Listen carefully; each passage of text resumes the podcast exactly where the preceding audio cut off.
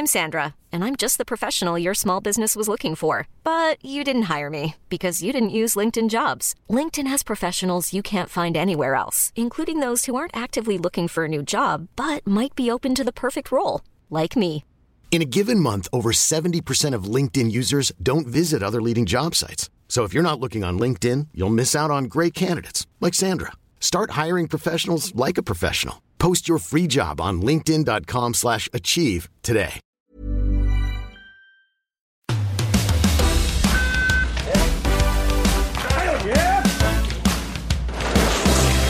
Salut à tous, bienvenue dans l'heure olympique. On l'attendait tout en haut du podium, mais elle a finalement craqué. La jeune russe Kamila Valieva est passée complètement à côté de son programme libre, échouant au pied du podium. Nous débuterons ce podcast avec notre consultant Alban Préaubert pour décortiquer ce calvaire pour Valieva. Nous enchaînerons avec la nouvelle désillusion pour Michaela Schifrin sur le combiné. Trois courses, trois sorties de piste pour l'américaine qui a décidément bien du mal dans ses JO. Flo Masnada est avec nous pour en parler. Et enfin, nous ferons une place au curling en troisième partie. Ce sport trop méconnu en France nous fascine tous les quatre ans. Nous en parlerons avec notre journaliste Bertrand Milliard. Je suis Adrien Yo et à mes côtés aujourd'hui, Maxime Dupuis, Laurent Vergne et Christophe Godot. Salut à tous. Salut à tous. Ce podcast est à retrouver sur toutes les bonnes plateformes d'écoute, Spotify, Apple Podcasts, Deezer, Castbox et en vidéo sur eurosport.fr. Allez, l'heure olympique, c'est parti. Tout le monde attendait son passage et finalement ce fut une souffrance pour tous. D'abord pour elle, Kamila Valieva, la jeune russe qui a chuté, qui a terminé en pleurs son programme libre.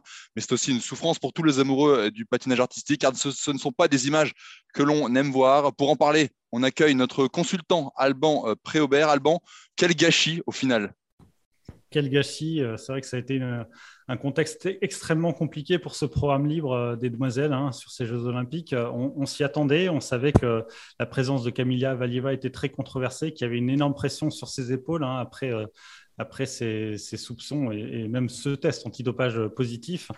Donc, euh, donc voilà, elle n'a pas su résister à la pression, ce qui était quand même euh, une, grande surprise parce qu'elle euh, est tellement automatisée dans, son patinage qu'on qu s'attendait à ce qu'elle déroule et qu'elle finisse sur ce podium dont elle était, favorite de, de, cette compétition. On savait aussi que si elle était sur le podium de cette compétition, il n'y aurait pas de podium à l'issue de la compétition puisque le, le CIO et l'ISU ont, ont, pris les devants, entre guillemets, en en, anticipant une possible sanction euh, future pour, euh, pour Camilla Valieva. Et donc euh, ne voulait pas le prendre le risque d'avoir un, podium qui, qui serait un peu fictif. Voilà, euh, finalement, elle a presque rendu service euh, de manière un peu inconsciente à, la compétition en sortant de ce podium euh, par ses erreurs, par ses, multiples chutes sur les, les, quadruples sauts. Mais ça a été quand même très pesant à, regarder et puis voir tous ces pleurs en fin de compétition, à la fois pour Camilla Valieva, mais également pour les, compétitrices qui étaient toutes sous, une énorme pression. Ça a été un peu dur, un peu dur à voir comme compétition. Maxime, Laurent? Qu'est-ce que vous retenez de, de, ce passage, de cette, de cette quinzaine finalement un peu triste bah. pour Valieva et pour le patinage artistique? Moi, je pense que j'ai vécu le moment le plus marquant de ces jeux. Voilà, tout simplement. Euh, J'aurais préféré éviter parce que je me suis rendu compte qu'il y avait une gamine de 15 ans qui était sur la glace, qui était en train de s'écrouler complètement, de plier sous la pression, euh, sous euh, quelles que soient les fautes des uns et des autres.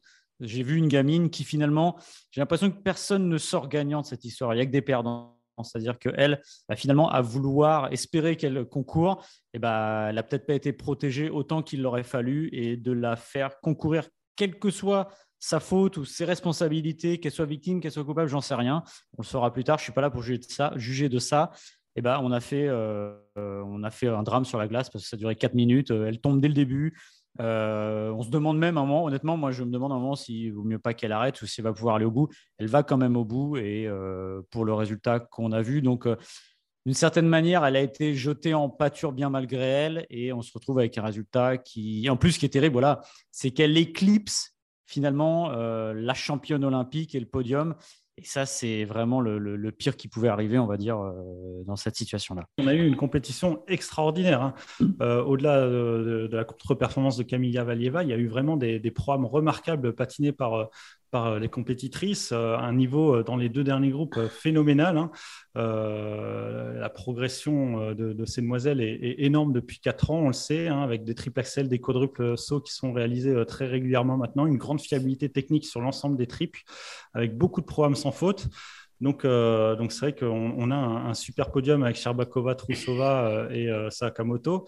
Et au-delà, il y a eu vraiment de, très très belles performances. Et malheureusement, l'ombre de, de, Valieva a un peu masqué, masqué toutes ces belles performances par ailleurs.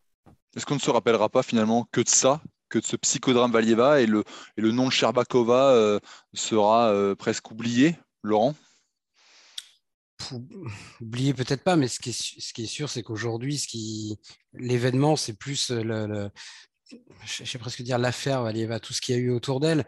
Moi, l'impression que j'ai, c'est qu'aujourd'hui, finalement, elle ne pouvait être perdante d'une manière ou d'une autre. C'est-à-dire qu'évidemment, la compétitrice qu'elle est voulait être championne olympique et elle aurait certainement préféré être médaille d'or que de finir quatrième comme ça lui est arrivé là.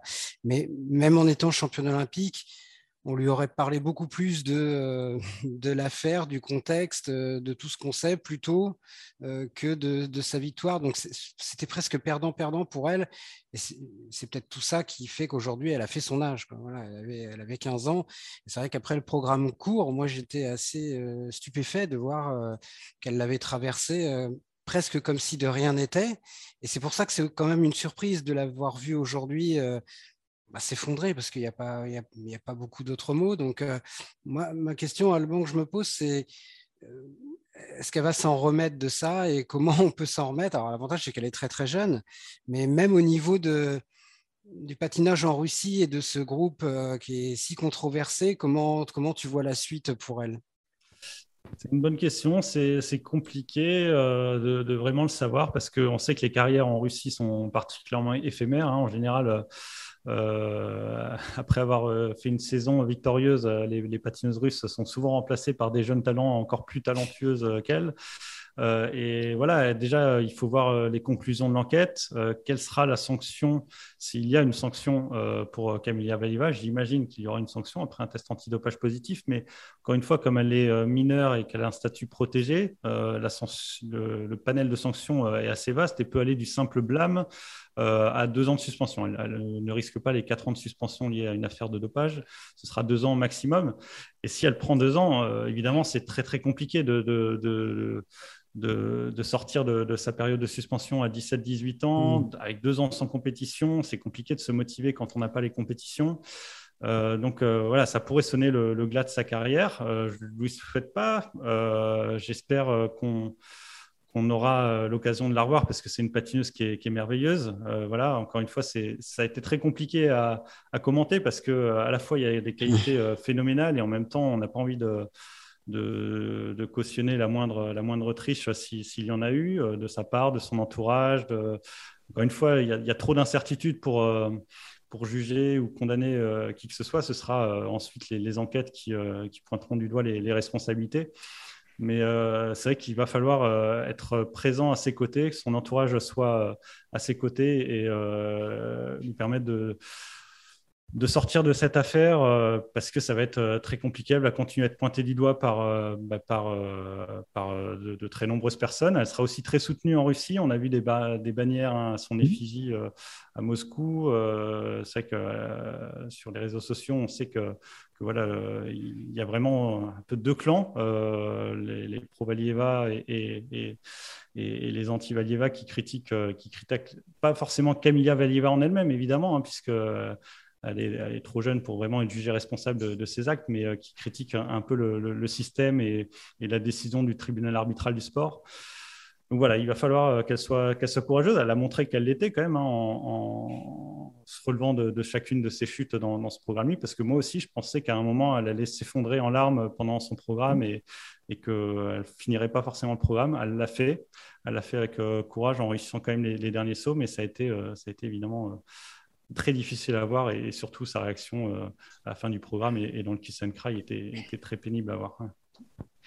Un Kiss and Cry qui portait bien son nom, malheureusement. On est d'accord. Merci Alban de ton euh, temps, de tes analyses euh, sur cette affaire Valieva qui malheureusement éclipse hein, un petit peu tout le reste. On le disait, Charbakova, le psychodrame aussi, Troussova qui a eu du mal à, accepter sa, deuxième place et qui elle aussi a fini en pleurs.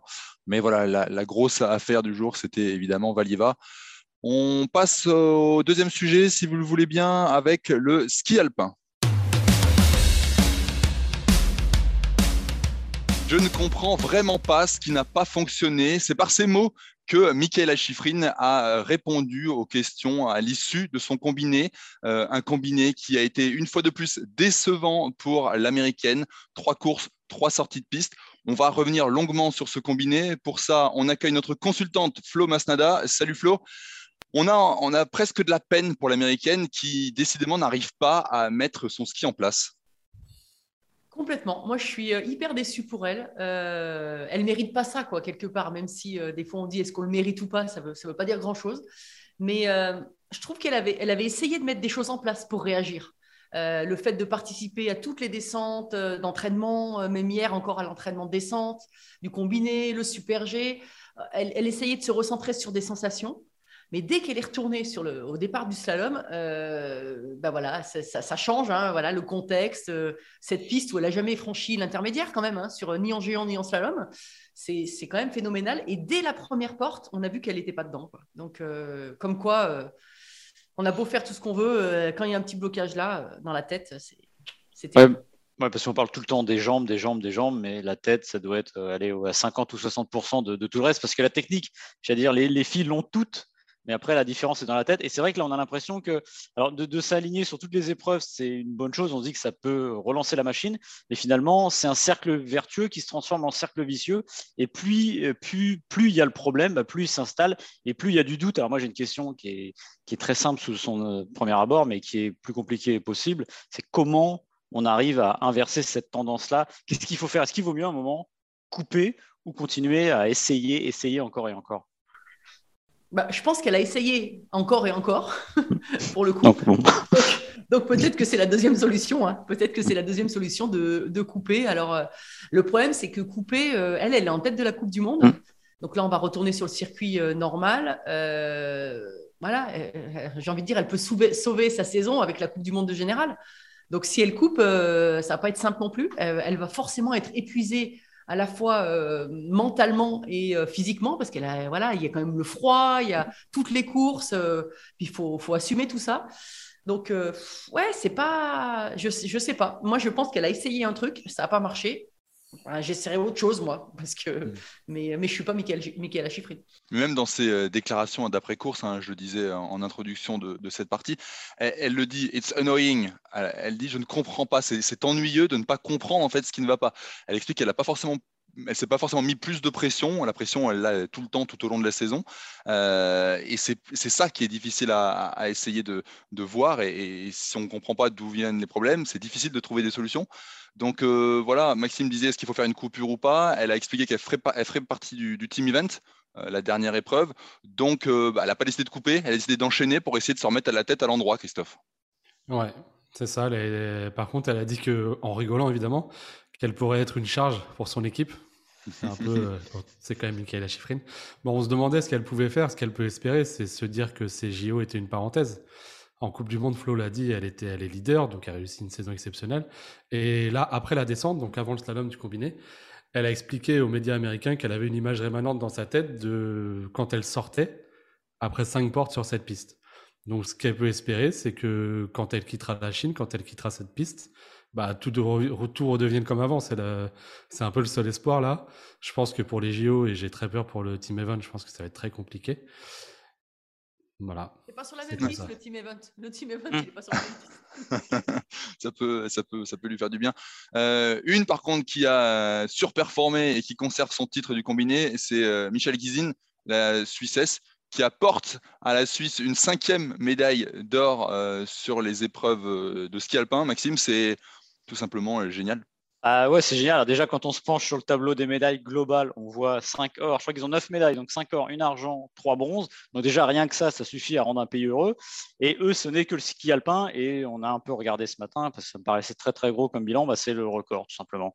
Et ils ont 5 champions olympiques différents. Donc euh, ça donne euh, un résultat d'ensemble du, du, ski suisse qui est euh, non pas formidable, mais qui est tout bonnement exceptionnel. Et c'est une réussite absolue j'ai envie de me pencher. Vous imaginez s'il y en avait euh, Johan Claret sur la descente, si on avait euh, Mathieu Fèvre sur le géant, euh, Alexis Pinduro sur le combiné, Clément Noël sur le slalom, et là, on serait les rois du monde. On paraderait euh, dans toute l'Europe.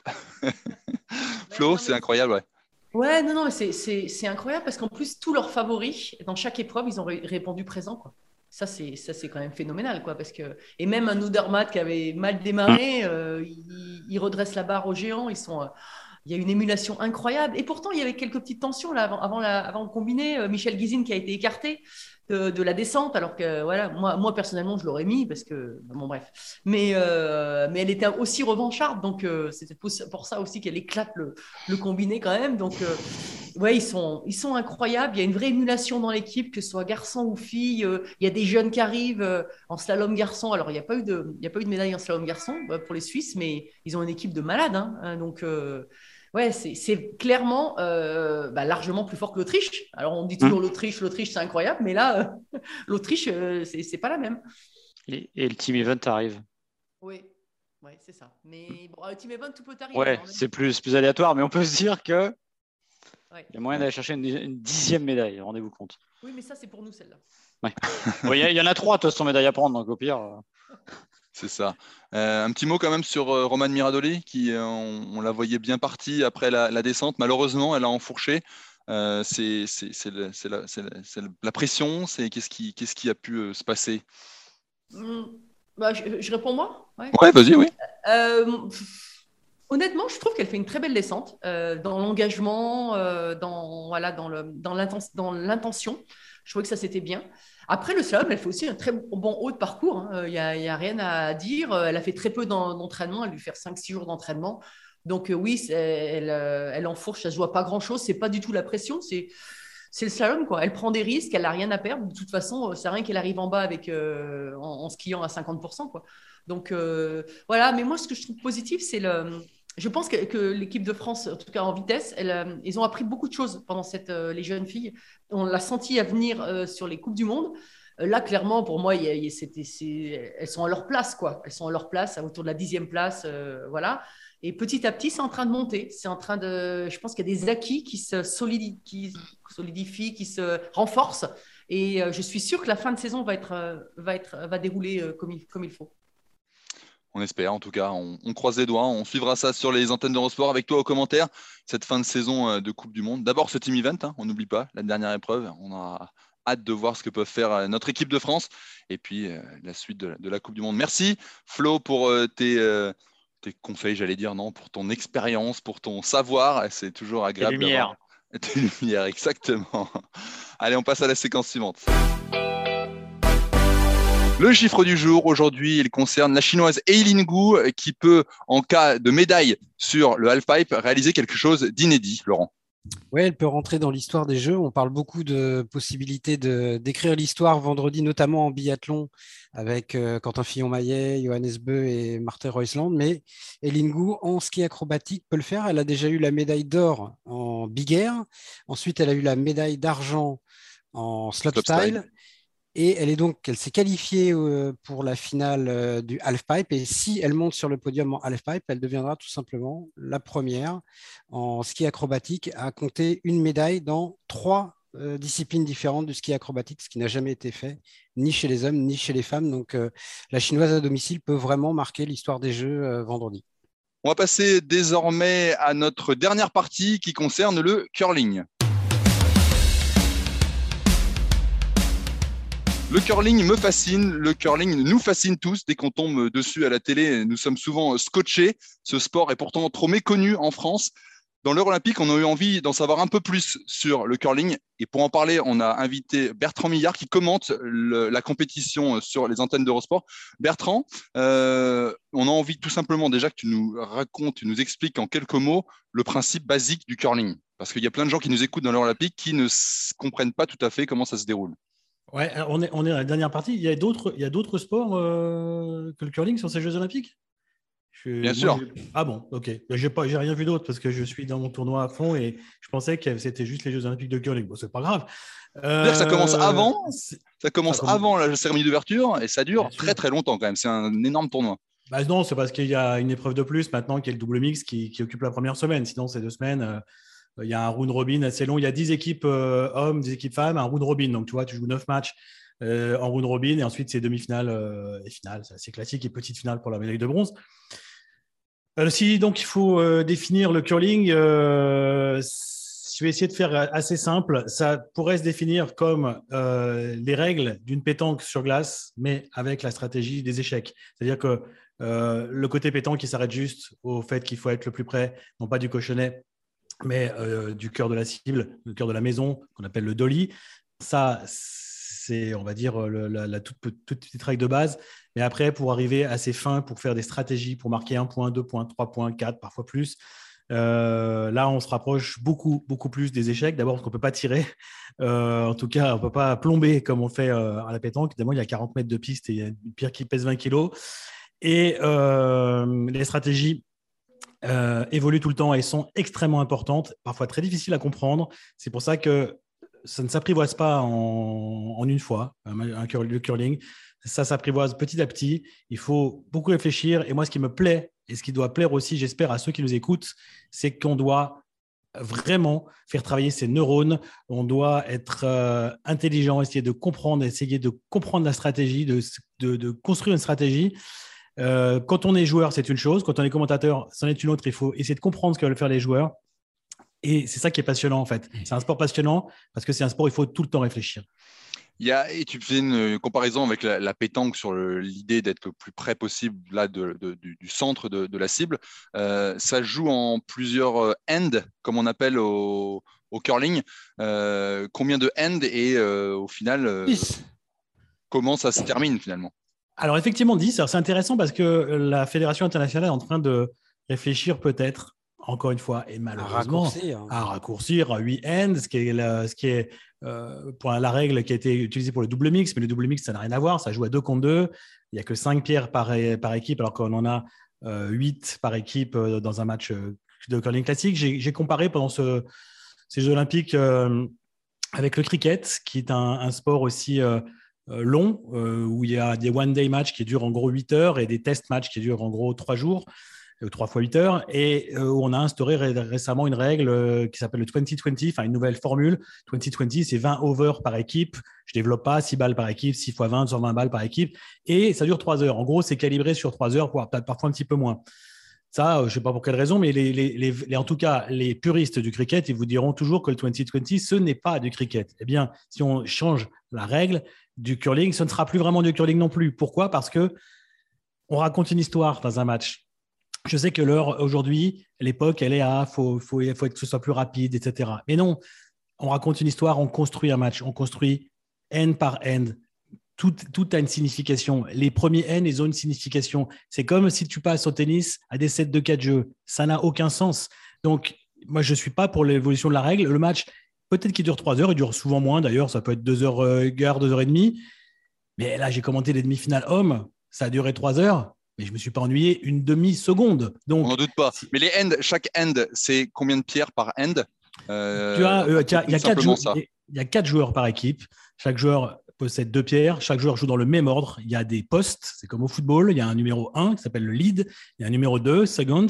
Il y a un numéro 3 qui est souvent le vice-capitaine, le vice-skip qu'on appelle, et il y a un numéro 4 qui a un rôle extrêmement important, les deux dernières pierres, qui est souvent le skip. Mais tu peux être skip et jouer en numéro 3, ça arrive aussi. C'est le skip, celui euh, qui est le capitaine d'équipe et qui construit la stratégie, souvent avec, son vice-skip.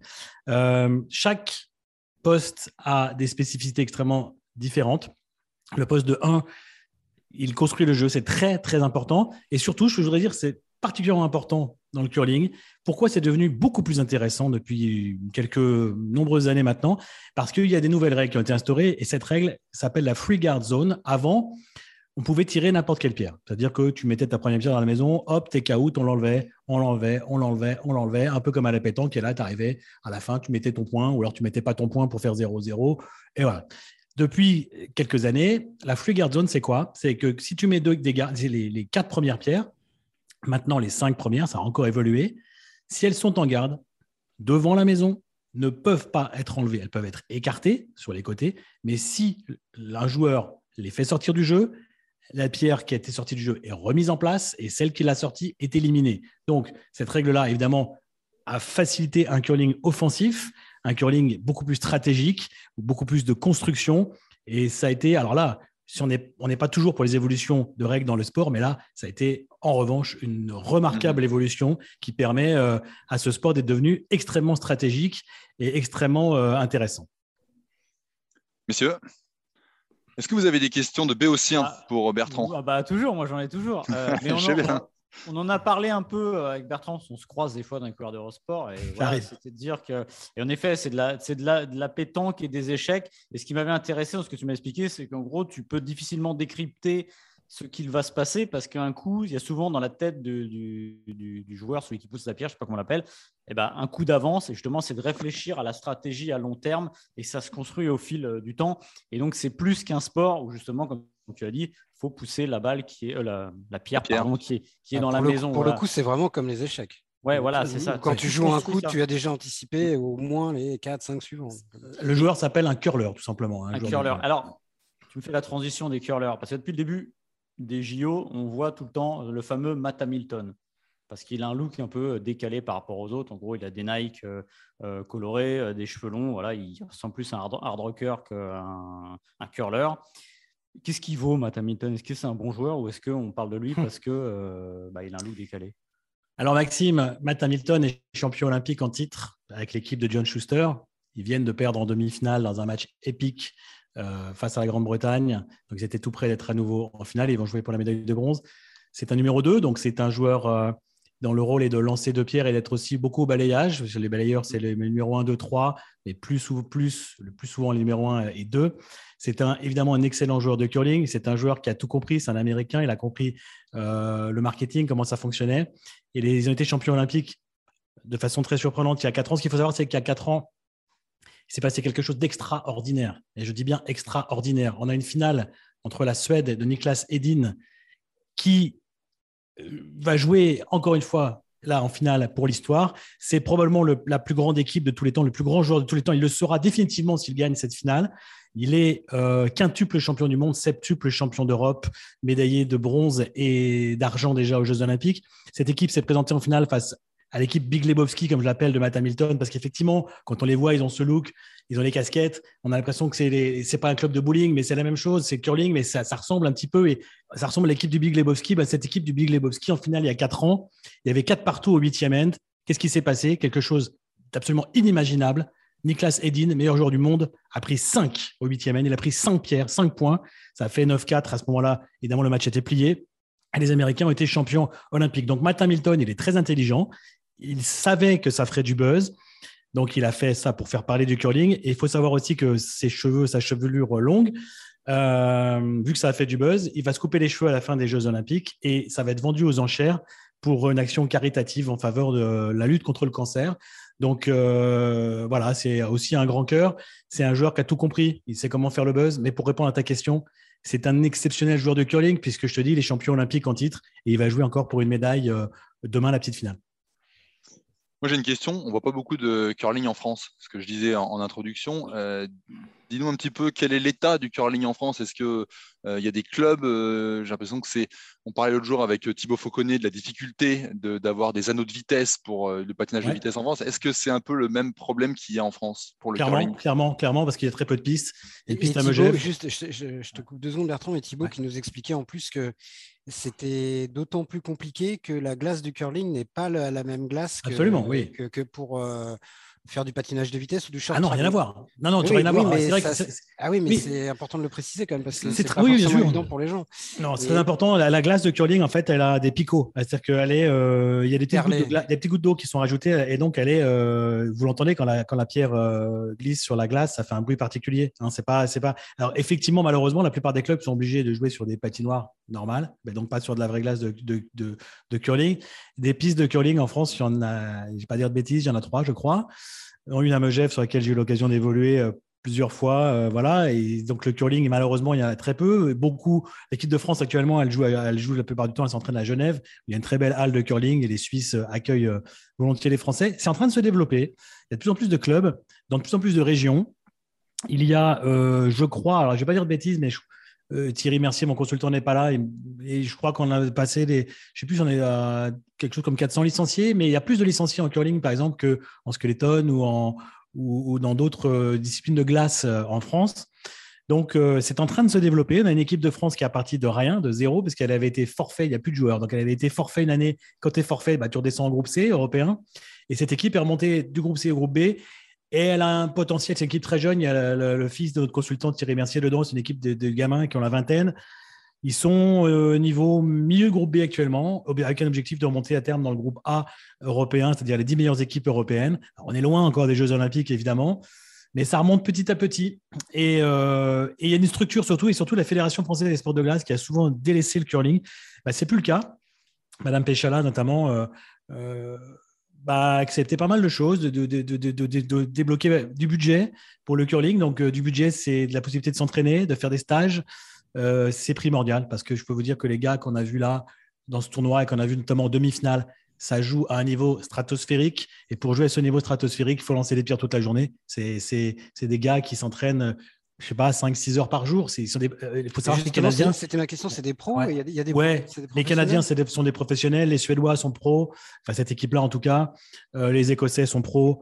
Euh, et après, il y a, les Américains sont des semi-pros. Il y a beaucoup de semi-pros aussi, mais qui sont aidés, qui ont un travail, mais qui sont très aidés par leur fédération et surtout qui ont un emploi du temps qui leur permet de, jouer quand même beaucoup au curling. Donc, ceux qui sont vraiment là au sommet, c'est des pros au Canada. Il y a beaucoup d'argent dans le curling. Hein. C'est, c'est, il, y a, déjà des centaines de milliers de licenciés et il y a de l'argent. Donc, oui, pour arriver au niveau où sont les meilleurs actuellement, ceux qu'on a vus là en demi-finale, par exemple, aujourd'hui, c'est clairement euh, des gens qui, en ont fait leur métier. Donc en France, on est très loin de ça, mais il y a un espoir et en train de remonter un tout petit peu euh, la pente.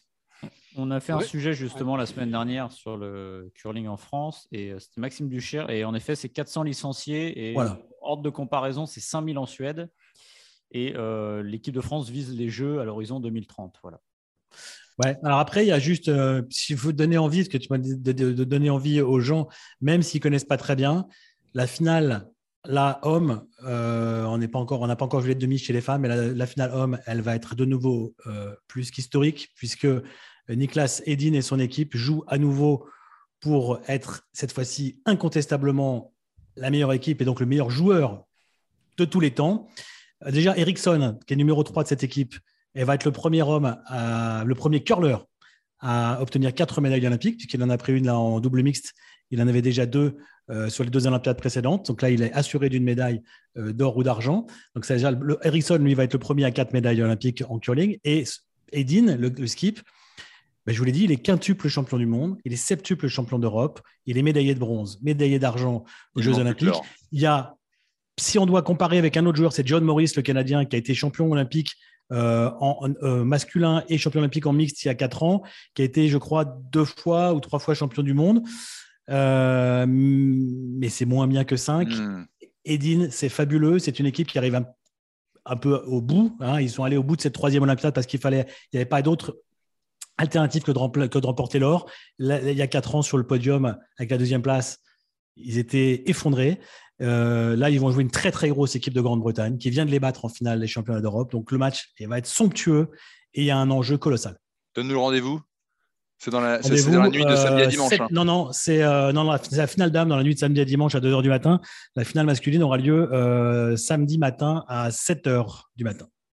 Eh écoute, on sera là pour suivre ça sur Eurosport avec toi au commentaire, évidemment. Merci Bertrand d'avoir expliqué à nos fidèles auditeurs. On vous encourage évidemment à suivre euh, la finale. Et si vous voulez revoir les demi, c'est sur eurosport.fr que ça se passe également.